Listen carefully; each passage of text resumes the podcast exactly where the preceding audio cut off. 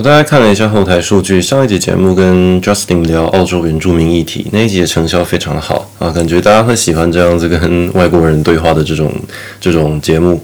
那像是上个礼拜我跟我的同事对话，我就想到，诶，其实我可以多找几个不同的澳洲同事，跟他们聊一聊。不同的议题，比方说每一个人擅长的，有些人对政治很有兴趣，我可以跟他聊一下台湾跟中国的关系。那有一些人对于这种国外的民音、国外的这种幽默感这种东西有兴趣，我可以跟他聊一下各国之间的这种幽默感。我觉得这是一个不错的方向。好，那上礼拜我工作的时候，我跟一个长得很像水星侠 Aquaman 的的一个同事聊天。啊，他就问我们说，为什么我们台湾人这么支持川普？哎，我就很惊讶，然后奇怪，为什么为什么一个这么远的国家的一个白人会问我说，台湾人为什么会支持川普？这个问题真的是吓到我了。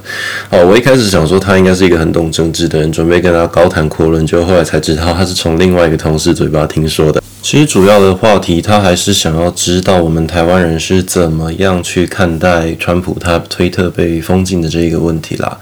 那这一件事情的话，我觉得大家可以用这个方式去想，这相信大家都知道了，推特跟脸书，哦，甚至是 Pornhub 都把川普给封锁掉了。我觉得这个根本侵犯人权的吧，Pornhub 呗，呃，他封锁川普到底是为了什么？总之，川普他因为被指控煽动这个群众暴力，可能要杀掉拜登啊，杀掉副总统彭斯啊，他被指控很多像这种煽动美国社会的这种。啊、呃，不当的行为，所以被这些社群巨兽们给集体的封杀了。那他被封杀的这段时间呢，他的很多言论我们都没有办法看到。我相信这是大家理解的上个礼拜发生的事情。然后我的澳洲同事他说，他可以理解台湾人为什么支持川普，但是他蛮想知道我们怎么看这件事情的。我自己是跟他说，我觉得这么做是不对的。为什么呢？好，这样子感觉就是他想要知道的答案是不一样的，他跟预想中我会回答的东西是不一样的。因为我是有说出一番道理，为什么我们去支持川普啊？个人认为是这个东西，川普就算真的犯了错哦，我自己的立场，我认为川普这样做是不对的，选输了就是，毕竟就是在一个主流的。民主国家里面，你要去对选举动手脚是非常困难的。你只能用媒体的吸引力啦，去包装、去垄断一些媒体产业。但是，如果你是要做那种比较粗糙的传统的作弊手段的话，我个人是觉得比较不可能。那不管怎么样，这是美国人的选择。美国人做出了这样子的选择，你就是应该要去尊重他。川普这个行为，他的支持者闯入国会的这种行为，基本上在美国，我觉得是抵触到他们的天条，也不是天条，就是人民的一个一个极限了。就连共和党的议员都不能够接受这样子的事情发生。所以我个人认为，如果我是一个美国人，我会对这件事情非常反感。就算我是一个台湾人，支持川普的台湾人也好，或者是说我爱我的国家，我讨厌中国的一个台湾人也好，我以各种立场，我都不知道怎么去。护航川普这样子的行为，还有他这个支持者的行为，重点是川普那个表面上说阻止支持者，但是大家都听得出来那个语气是戏弄支持者，希望支持者可以继续做这样的事。那后来是连推特上面，川普他们一一家子都在庆祝的看着这些事情发生。我觉得这样子其实。没有任何一个理由可以去支持川普做出这样子的事情，但是另外一方面，这一些科技巨头、这一些社群巨头，他们对川普做出这种封杀的行为，也是非常可怕的一件事。就连极左派国家，可以算是极左派、相对左派很多的国家，德国，他们的总理梅克尔都出来呼吁，不应该这样子去封锁推特，不应该去封锁川普的社群网络。为什么呢？你毕竟是一间私营公司啊，人家使用你的服务，如果人家没有抵触到啊任何法律上面，比方说判刑啊或干嘛，在这些侦查之前，在他还是一个啊无罪的人的时候，你不能够对他做这种有罪的断定。这个道理不晓得大家能不能够知道？好，就换一个角度来想好了。我相信会听我节目的人，可能是我以前粉专的铁粉。那相对的，可能政治立场也都是一些觉醒青年啦。那身为觉醒青年，一定看过不少这种比较政治正确一点的文章，或者是言论审查的东西。这其实言论审查大家都会做啦。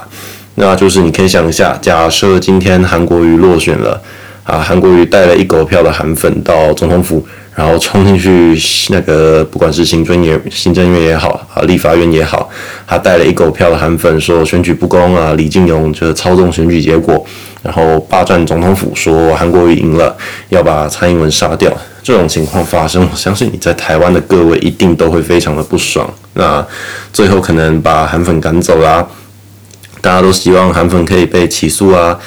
那这时候你们就想象一下，假设今天 Facebook 跟那个推特还有 Instagram，他们全部都吃饱太闲来关注台湾这场选举，然后他们突然说他们要把韩国瑜跟所有支持韩国瑜的粉丝，把他们所有的账号都查封掉。诶，这个时候，我相信绝大多数的、呃，可能对政治没有涉猎这么深的台湾人，他们对这件事情很愤怒。他们看到这个事情发生，他们会觉得非常爽，太棒了，把韩粉全部都关起来，或者是把韩粉的账号全部封起来，让他们不能够在社群媒体上面去发表他们的立场，发表他们的言论。这个时候，大部分的台湾人都会很爽。我相信有一些。有一些你们，或者是，甚至是一部分的我，也会对这件事情非常的开心。但是换一个角度去想，假设你是这一些人被封锁账号的，他可能是你的爸妈哦。你去想一下啊，这些人他们不管怎么样，他们是为了自己的理念而活。那一家私营的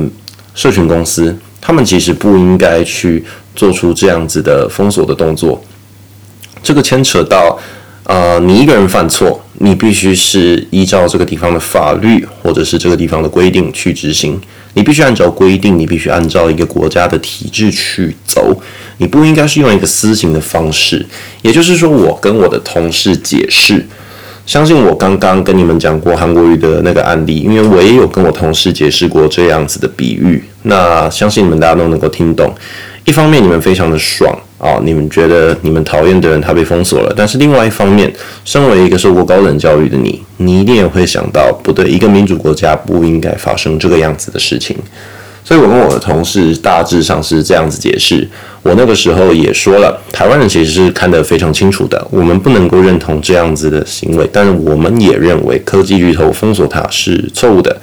啊，这跟他主要之前接触到的消息，还有大家的意见是比较不一致的。因为大部分澳洲人啊，大部分的白人，其实年轻人、年轻一代对川普是非常反感的。相信大家在啊、不同的电影上面或者是影集上面都可以大概看得出这种调侃的这种东西，就连《金牌特务》第二集好像也有就是针对美国总统去调侃。基本上年轻世代的啊、白人对川普是非常反感的，不一定是白人，只要有色人种一定也是对他反感。所以这个时候你可以想到，我同事他是一个对政治不感兴趣的人，但是他会愿意跟我聊政治，就代表他想知道支持川普的人到底在想什么。那这个时候，我觉得我把台湾人阐述台湾人的想法阐述给他听，这是我觉得呃一个蛮棒的对话。那未来我觉得我可以把这个类型的对话做给大家听，也就是说，比方说今天我跟大家讲这一段对话，那我觉得这个议题就可以当做一个新闻去播报。我觉得这是相信大家会感兴趣啦。好，那是讲完川普，我只是针对科技巨头他们去封锁川普这件事情，我觉得一码归一码。你再怎么样，你讨厌川普或干什么，你私人公司是不能够对川普这种封锁的行为，这个是非常不正确的啊！除非你今天是一个恐怖主义，或者是你是一个非常可怕的东西，你已经杀了人干嘛？你犯了一个法律上已经很明显，你是一个会被定罪的东西。不然的话，你是没有这个权利去封锁别人。就算你开创了这一个社群软体啊，基本上你可以把马克·佐克伯这个行为定义成一个啊不民主的这种行为啦。那说完前面这个，其实我们要从另外一个构面去讨论是什么构面呢？我们想一下，很多时候大家都会说乱世用重点，那中国人最喜欢的，那是因为国家乱啊，或者是中国国民党是因为防止共产党，所以那时候不得不背弃民主，不得不用动员戡乱临时条例，我们不得不做一些特别的措施，去阻止跟我们一起意见不同的人，让他们发出声音，或者是让他们表达他们的自由，这是我们不得不的行为。但是在美国跟一些民主制度相对成熟的国家，他们是永远不能做这些不得不的行为的。他们不管怎么样，都必须遵照一个美国的这种民主体制，或者是欧洲的这种民主体制。但这一次，你可以发现，美国社会已经逐渐的可以接受，哦，我们在一些必要的时候，我们可以采取一些特别的手段。这个时候，你可以发现，其实美国社会已经走得越来越像东方社会，就是华人社会。你可以发现，就是你现在的美国年轻人可能越来越可以接受中国那一套独裁的这种思想啊，我觉得这是一个蛮可怕的警讯啦。就是在未来的时候，你会发现，其实，在欧美国家的老年世代，可能跟我们的年轻世代的意见反而是比较一致的。也就是说，这是一个蛮微妙的变化。就是我常讲的，欧美国家的右派可能跟我们的左派是相近的。但是我们的右派跟他们的左派可能也是相近的，这是跟不同的地方的这种文化产生出来的啦。那我跟我那个同事，同时也聊到什么 BLM 运动啊，我们就聊到很多，就是比方说他也觉得 BLM 其实有一些东西在网络上是应该被封锁，但是没有被封锁，他也觉得很奇怪，因为到最后那个活动基本上是已经变掉了。好，那。BLM 运动讲到这种黑人议题，我记得我之前也跟另外一个同事聊过这个事情啦。那那个同事是一个极右派，他直接跟我大方的承认他是一个极右派啊。他自己认为世界上是不需要太多的移民，全球化啊，像我们现在买不起房子这种高房价，这种的低收入高房价，这种 cyberpunk 的这种未来的这种悬殊的贫富差距啊，我们的。结论是，全球化如果到一个过渡，就会变成是很多的有钱人，他们集中到一个地方或一个国度，然后更有效率的去掠夺不同贫穷或者是一些中等的国家，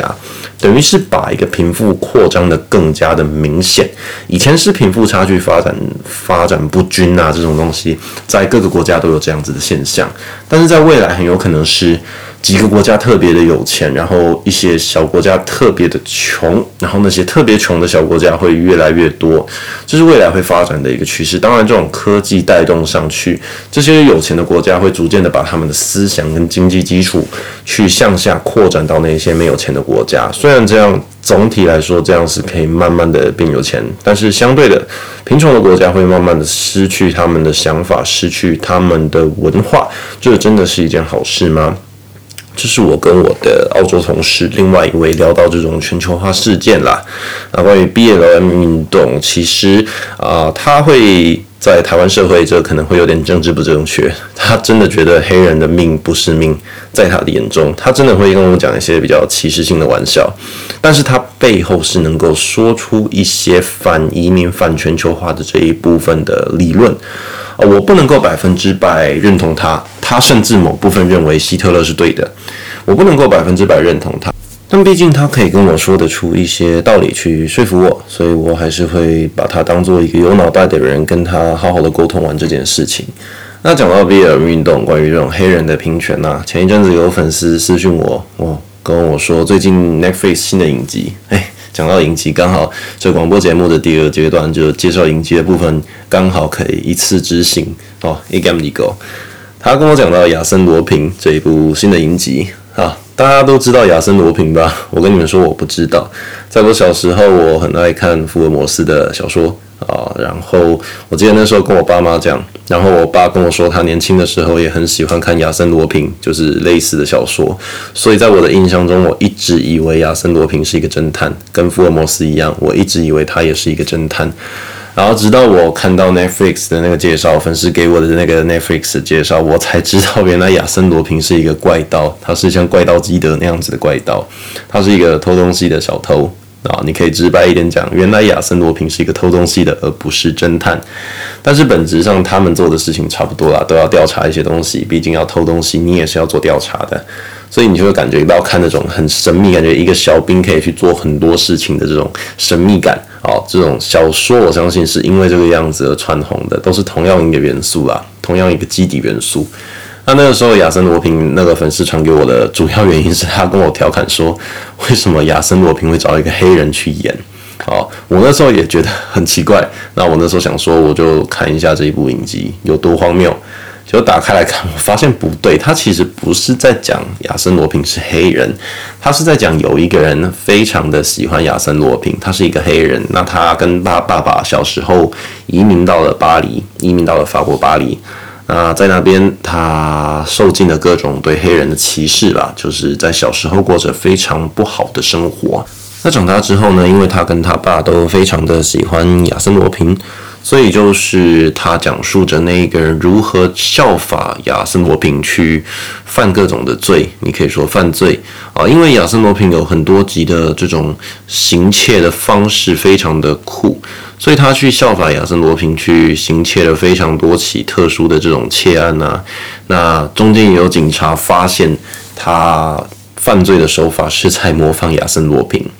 这个故事基本上是在讲这个人用着超乎水准的这种智慧的方式去偷窃，哦，就像是侠盗猎车手啊，不是玩命关头去偷东西一样的这样概念。但是他是一个人去完成。那全部的故事啊，总共五集的节目，它每一集都是在讲述一些关于这种很厉害的这种偷东西的这个套路，但是同时又围绕在他要找出。啊，二十五年前，他爸爸到底有没有偷他老板的一对坠子？到底有没有偷他老板的那个珠宝首饰？他必须想尽一切办法动他的人脉，还有眼前发生的事情，一些机缘巧合，他要去找出二十五年前。害他爸爸的人，或者是说他爸爸是无辜的，还是怎么样？他必须找出一个真相。那同时利用他的盗窃技巧，在各个地方盗窃这样子。但是所有东西都是围绕在一个主线剧情啦。啊，我推荐大家去看这一部影集。它并不是在讲说亚森罗宾是黑人。我觉得大家可以放下这种过矫枉过正的这种心态啊。很多很多现在影集，我记得前一阵子有一部迪士尼的啊、呃、电影。他好像 找了一个黑人去去演一个白人，就是这种很莫名其妙的东西会出现在这种矫枉过正的这个时空背景。那我觉得矫枉过正往往是一个钟摆效应啦。钟摆效应摆荡大家都知道嘛。假设现在民进党执政十年之后，大家又会投给国民党，就这种这各种事情上面都会看到钟摆效应。那钟摆效应往往发生在政治上面，那，像这种改变的时候，大家也可以看到，比方说现在大家支持左派，大家觉得这种黑人的命是命啊，然后啊会把白人的角色换成黑人去演，可能五十年后或者是一阵子之后，不知道。大家又会回到那种白人至上主义这种种族优越感的这种东西，这个风气又会出现。这是一个从历史上你都可以判断得出来啦，民间的这种想法左右飘荡的非常非常频繁。好，那这一部影集《亚森罗平》，我必须帮他背书了，他并不是一个这种矫枉过正的案例。为什么呢？因为我把它看完了，我个人的价值观是符合的。那为什么前面刚刚跟大家特别强调这个影集第一季有五集呢？就是因为我看到第五集结束的时候，它跳出别的影集的预告，我才意识到，哇操，这只有五集节目。啊，我真的是当下你会有那种，你好不容易找到一部很棒的剧，你要好好的去追它，结果你居然追完了的时候，你心里会无比的空虚，好像被初恋女友甩掉一样的这种感觉，你心里会非常的空虚。就是我当时第五集看完的这感受，我觉得我心里的空虚，我不知道一瞬间要去哪里找到跟亚森罗平一样完美的剧集去看。虽然在上一部我看那个《今际之国的挑战者》的那一部影集的时候，我。把第一季看完的时候，我也有一样的感觉啦。它好像是一个礼拜之后，我就会找到更棒的剧去取代《亚森罗平》这一部剧。但是第五集我把它看完的时候，我真的有一个很强烈的空虚感，所以我强烈的推荐大家一起去享受这样子的空虚感。它五集非常短，但是你会感觉每一集它没有任何一个冷场，每一个节奏都是非常非常紧凑的。所以这是我推荐大家去看《亚森罗苹》的原因。那因为今天这一集节目没有收到任何的许愿，没有收到任何传承光头哥哥祝福的许愿，所以这一集节目就大概先到这里啦。谢谢大家的收听，我们下次再见，拜拜。